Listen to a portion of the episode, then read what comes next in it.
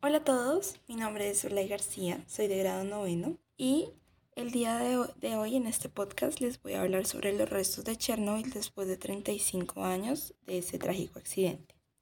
Primero, quisiera hacer una breve introducción sobre qué es Chernobyl, el, el incidente que marcó la historia y que además acabó con la vida de miles de personas.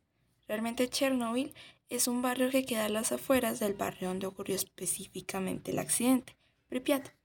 Sin embargo, Chernobyl también es el nombre del accidente nuclear sucedido el 26 de abril de 1986 en la central nuclear de Vladimir Ilyich ubicada en el norte de Ucrania, que en este momento pertenecía a la Unión Soviética, a 3 kilómetros de la ciudad de Pripyat, a 18 de la ciudad de Chernobyl y a 17 de la frontera con Bielorrusia.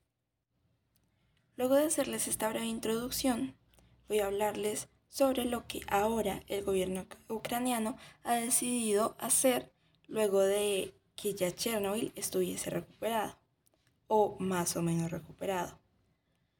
Ha decidido abrir las puertas a turistas. Para esto se deben pedir permiso con el gobierno ucraniano Luego de recibir estos permisos, los turistas deberán tomar ciertas medidas preventivas antes, durante y después de su visita, mediante aparatos electrónicos que permitirán medir el nivel de radiación que ellos adquirieron. Además, solo podrán caminar en las zonas delimitadas con un guía que les orientará qué deben hacer.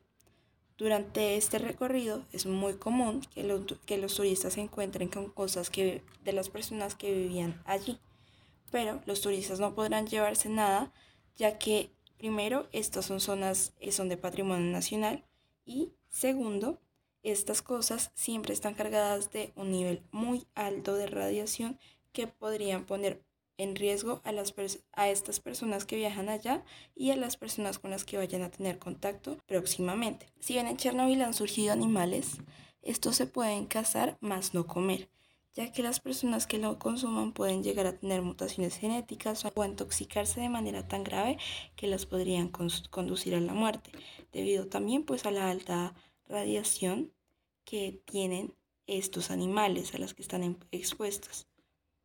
Por ahora, esta es toda la información que puedo dar en mi podcast. Si quieren saber más información podrán buscar mi otro podcast. Muchas gracias por escucharme y bye.